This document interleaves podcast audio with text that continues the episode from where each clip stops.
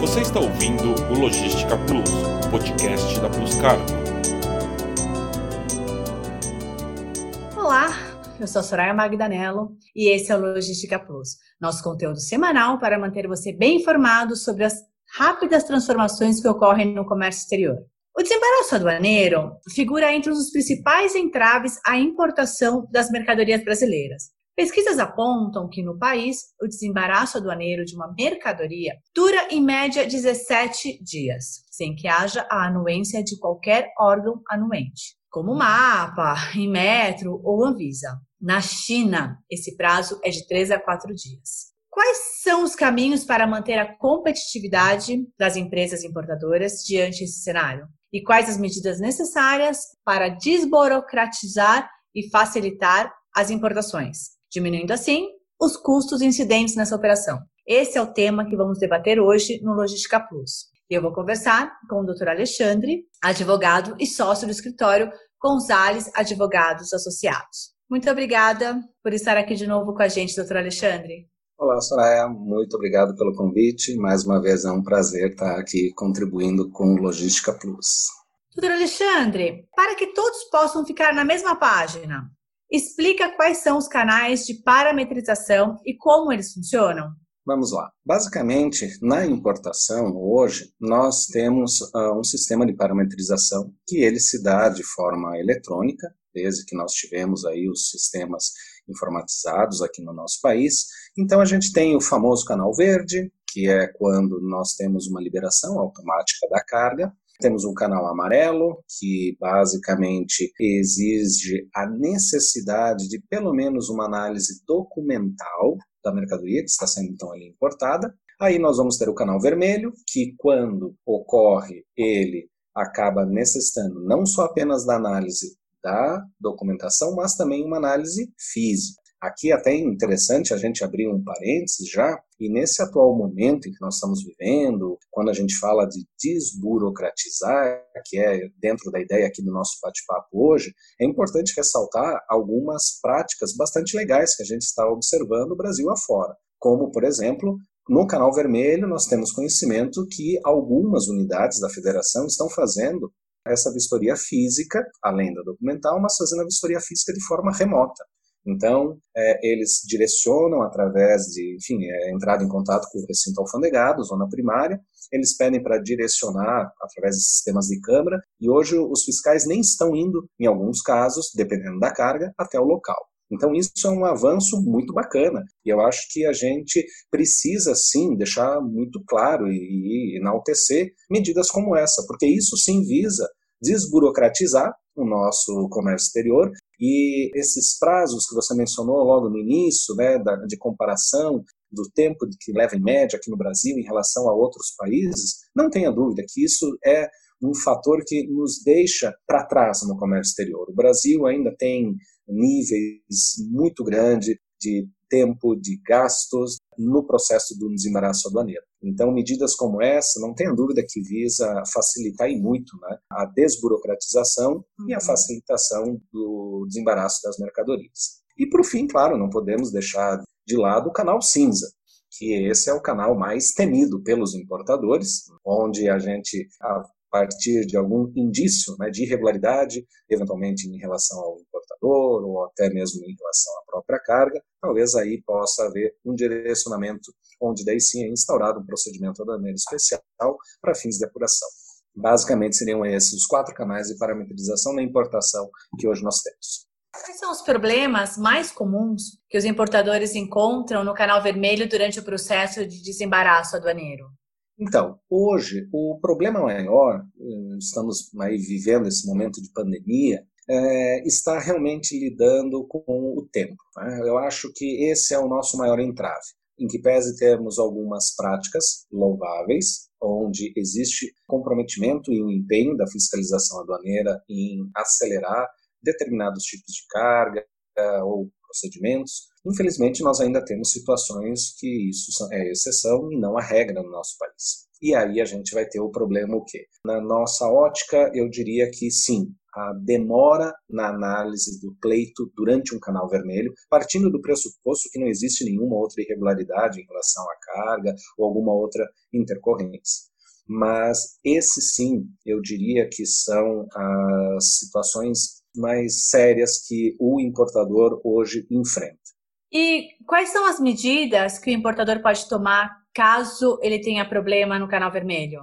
Veja, a gente, eh, se for analisar basicamente a questão do, do tempo, a gente tem que ter em mente que, tecnicamente falando, hoje o desembaraço aduaneiro ele teria um prazo é, aceitável pela legislação, inclusive no judiciário, para que ele acontecesse. Então, assim, hoje o que a gente recomenda aos importadores é que, se porventura ele estiver tendo uma demora excessiva, vamos fazer aquela analogia que a gente já até teve a oportunidade de conversar outras vezes, em períodos de greve, em períodos de operação padrão da receita, ou mesmo num momento como nós estamos enfrentando, onde a gente sabe que o staff está reduzido, a velocidade não está adequada e nós temos uma carga urgente, às vezes com um free time curto, é, de valores agregados expressivos, não tenha dúvida. O que acontece? A gente continua recomendando ao importador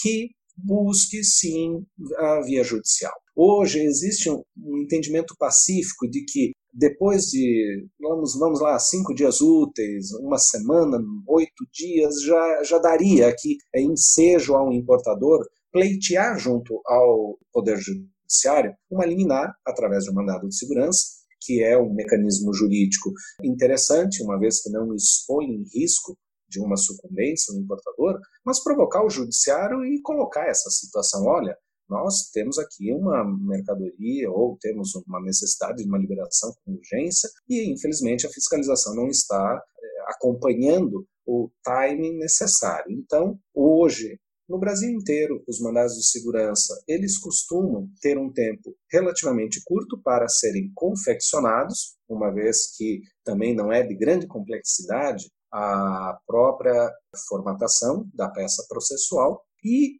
o judiciário, especialmente nos, na, nas cidades, nas comarcas que têm os pontos alfandegados, eles já estão, de certa forma, habituados. Né? Então, assim, nós temos comarcas que recebem é, de forma rotineira mandados de segurança com esse pleito. Então, o próprio judiciário hoje, ao contrário de alguns anos atrás, já analisa essa situação de uma forma mais tranquila. Então, não tenha dúvida que hoje, ao longo de um processo de canal vermelho, que esteja demorando uma análise, enfim, ok. Agora, a gente precisa fazer uma ressalva de que precisa ser caracterizado o quê? Um abuso por parte da autoridade. O, o, fato gerador do mandado de segurança, ele é exatamente o quê? Quando a gente consegue caracterizar uma arbitrariedade. Agora, durante esse período de pandemia, por exemplo, nós tivemos algumas situações em que importadores aqui no Brasil fizeram eh, aí aquisições no exterior de mercadorias para é, o combate como EPIs né, para a Covid, especificamente máscaras. E um caso nos chamou muito a atenção, porque chegou ao nosso conhecimento aqui no escritório, uma empresa importadora que havia é, fechado, através de uma licitação, o fornecimento de máscaras de EPI para o Covid. E essa máscara ia ser é, entregue numa prefeitura de uma comarca do Nordeste. É, comarca essa que naquele estado tinha, fora a capital, o maior índice de contaminação. É uma situação crítica, uma situação muito delicada. E o que, que aconteceu? É, essa carga veio aéreo e ao chegar aqui no Brasil, em que pese ter sido manifestado lá na origem, eram 200 unidades de caixas. Quando chegou no Brasil, foi identificado 199 caixas. Bom, por conta dessa uma caixa que ficou faltando, o fiscal, ele agindo de forma correta, ele pega o regulamento aduaneiro e ele manda fazer o quê? Apuração dessa falta, como se fosse uma abertura de um inquérito para apuração de responsabilidades, quem que vai pagar as diferenças, os impostos, enfim. Todo esse cenário, apenas para resumir, levou mais de 15 dias. E chegou um ponto em que a gente, a, a gente já tinha extrapolado todos os prazos, a gente juntou notas demonstrando o índice de mortalidade lá na comarca e o fiscal estava se apegando a uma formalidade do regulamento aduaneiro. Ele não estava causando um abuso, mas, enfim, a cada três, quatro dias era movimentado o processo, a empresa imediatamente tomava todas as medidas, mas dependiam de terceiros, enfim. Então, isso é um exemplo de como a gente burocratiza muitas vezes, e aí eu acho que falta um pouco de sensibilidade, mesmo o importador vindo assumindo, olha, eu não quero imputar a responsabilidade ao transportador, que óbvio foi quem causou o dano, porque foi quem extraviou o volume, mas ele falou, olha, eu assumo a responsabilidade, eu pago a multa, só pelo amor de Deus, me entregue a mercadoria. E o fiscal não, nós temos que primeiro esperar, enfim, e a gente acabou tendo que entrar com mandado de segurança para ter um provimento para pelo menos liberar a carga, porque nós não estávamos querendo deixar nenhum dano ao erário, não queríamos causar nenhum prejuízo, a gente só queria ter a carga. No momento de pandemia, e a carga não era, enfim, produtos ali, não, era máscara para a Covid. Então, esses é só dois contrapontos onde a, a, mesma receita ela pode facilitar e nos auxiliar de um lado, e por outro lado ela pode causar tantos entraves, e causar prejuízo não só de ordem econômica para o importador, mas no atual momento em relação até vidas né, da nossa população. Como que a gente pode proceder quando tem demora para a conclusão de licença de importação? Pois bem, esse é outro caso bastante importante que a gente acaba observando, porque as LIs, como elas são chamadas, elas não são necessariamente emitidas apenas ali pela Receita. Então a gente, né, a gente tem ali uma série de órgãos intervenientes, anuentes ao processo de importação. Então o que, que acontece? Hoje, é, por conta, mais uma vez, do atual momento que nós estamos vivendo, existe sim alguns órgãos que, dependendo da sua estrutura, e que de fornecimento e de, de amparo ali aos importadores, infelizmente, sim, estão tendo situações bem delicadas. E aí, o que, que acontece? Nós sabemos que existe uma série de importações, especialmente aquelas vias aéreas, onde nós temos prazos extremamente exíguos, com ônus de armazenagem muito altos, e a gente fica dependendo muitas vezes da concessão desse procedimento interno da concessão das licenças. Nem sempre elas são prévias ao embarque, às vezes elas são posteriores e a gente acaba numa situação como essa. Nesses casos, da mesma forma como a gente costuma falar em situações ali do canal vermelho, que estão demorando, nós, mais uma vez, não temos muita alternativa. A gente precisa buscar, sim, o judiciário e é importante a gente deixar claro que, ah, mas nós vamos buscar o judiciário para quê? O juiz vai determinar o juiz vai passar por cima de tudo e vai mandar uh, fazer, uh, liberar a carga, então, sem uma licença?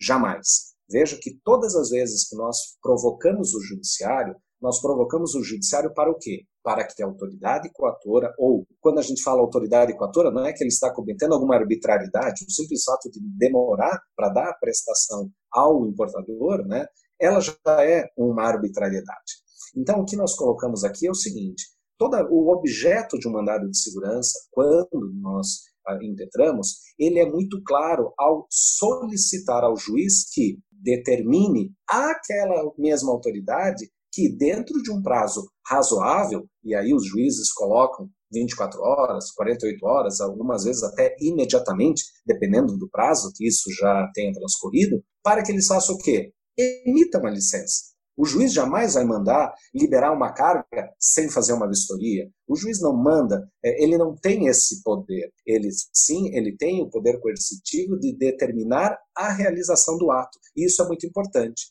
Em época de greve é muito normal, o pessoal é, nos procura dizendo: ah, eu preciso entrar com mandado de segurança porque eu preciso liberar a minha carga. Vamos pedir para o juiz mandar liberar a carga. Tudo bem, para o leigo, para o importador que só quer saber da liberação da carga, é óbvio que eu vou dizer, ok, eu vou pedir para o juiz isso. Mas, na verdade, o que a gente pede? Excelência, determine a fiscal da Receita que daquele processo de parametrização em canal vermelho, que ele ainda não foi fazer a vistoria física porque ele está em greve, determine que ele vá lá e faça em tantas horas a vistoria física.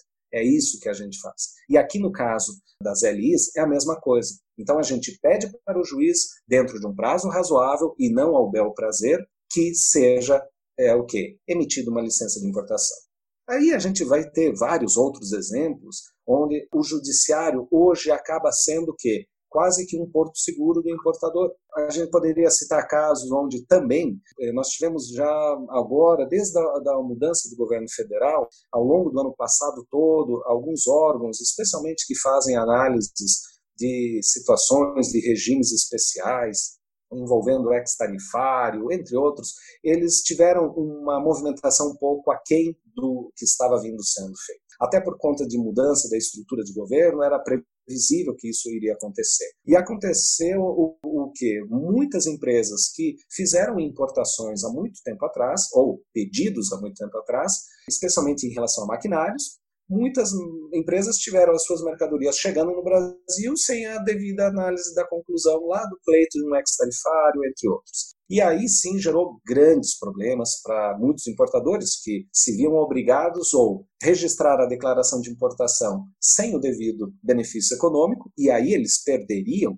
valores expressivos, normalmente são valores altos que envolvem maquinário, ou a gente tem o que? Alternativa de buscar o judiciário ou um depósito judicial para garantir que a gente não vai causar nenhum dano erário, ou até mesmo provocar o judiciário, provocar o órgão através do judiciário para que conclua a análise num tempo satisfatório. Então, basicamente, sim, hoje seriam alguns exemplos aqui de, de situações que, visando desburocratizar, a gente vê os mandados de segurança como talvez um mecanismo mais adequado. E apenas fazendo aqui uma ressalva de que muita gente pode pensar, ah, mas eu estou com problema com a Receita e para desburocratizar vou ter que entrar com uma ação judicial. Isso vai demorar muito tempo, enfim. Veja que sempre nós estamos falando aqui de medidas que são muito objetivas. O mandado de segurança ele tem um tempo de vida muito curto, ele não tem contraditório. Você entra com mandado de segurança, se o teu direito é líquido e certo, o juiz sequer manda intimar a parte contrária. Ele simplesmente concede a liminar, ou no máximo, ele daria o prazo legal dos 10 dias para que a empresa, a autoridade coatora se manifestasse. Doutor Alexandre, agora eu vou perguntar sobre um caso muito recorrente. O que fazer em relação aos atrasos na dissociação e liberação nos casos de embalagens de madeiras consideradas não conformes. Perfeito, Soraya. Olha só, esse caso ele é bem crítico hoje em questão aduaneira, porque nós temos hoje um problema entre uma norma definida pelo MAPA, através da IN, que regulamenta isso dentro do órgão, e, por outro lado, nós vamos ter o que? Uma legislação federal que tem, para o mesmo assunto, um entendimento diverso. Então, o que, que está acontecendo atualmente? Sempre que num canal vermelho, como nós falamos anteriormente, que é aquele canal de parametrização onde há, no caso, uma vistoria física, e é identificado que veio algum tipo de madeira. Quando a gente fala madeira, pode ser o pallet, uma madeira de apeação, ou uma madeira, um engradado apenas, uma madeira que seja uma própria caixa onde a mercadoria esteja acondicionada, ou seja, não importa. Sendo uma embalagem e não tendo uma devida marcação, o mapa, a partir da instrução normativa própria, ele determina o quê? Que esta embalagem, que esta madeira que não veio tratada, é, devidamente carimbada, certificada, que ela deva fazer o quê? Retornar para a origem. Isso causa um problema muito sério para o importador, porque ele se vê compelido a tomar uma providência que primeiro não estava no, nos planos. Ele vai ter que devolver essa mercadoria custando muitas vezes valores bem expressivos. Então, sem falar que alguns pontos alfandegados condicionam a liberação do todo caso apenas e tão somente se houver a comprovação da devolução, ou o booking, ou já um, um agendamento, ou um predisposicionamento lá para container, já com aquela madeira que vier a ser dissociada para ser então é, devolvida. Então, o que acontece? Essa legislação é aplicada e ela se materializa através do termo de ocorrência. O que é o termo de ocorrência? É um documento emitido pelo é, fiscal é, do mapa e ele coloca, então, ao importador, normalmente ao seu despachante aduaneiro, essa condição. Olha, vocês vão ter que tomar uma providência em relação a isso. Existe ainda, infelizmente, muitos despachantes aduaneiros e até mesmo importadores que tentam, de uma forma até insistente, mas em vão, pedir relevações em relação a isso. Na prática, uma vez um termo de ocorrência lavrado, ele não tem condições de ser simplesmente cancelado. Ele precisa ter dado um fim. Então, mais uma vez, o que acontece? Ah, mas então vou ter que me sujeitar a essa situação? Não. Como eu falei antes, existe uma lei federal que prevê o quê? Existe, já desde 2012, a Lei 2.715, ela prevê, que ela foi alterada posteriormente pela 13.097, ela prevê a possibilidade de que madeiras com aquela característica que nós mencionamos anteriormente, que venham a apresentar alguma não conformidade, sim, elas deverão retornar para a origem ou proceder com a sua incineração aqui no Brasil. Esse é uma alternativa muito salutar que nós podemos sim aplicar e apresentar para os importadores, que é o que? Através, infelizmente, mais uma vez, de uma ação judicial, fazer o que?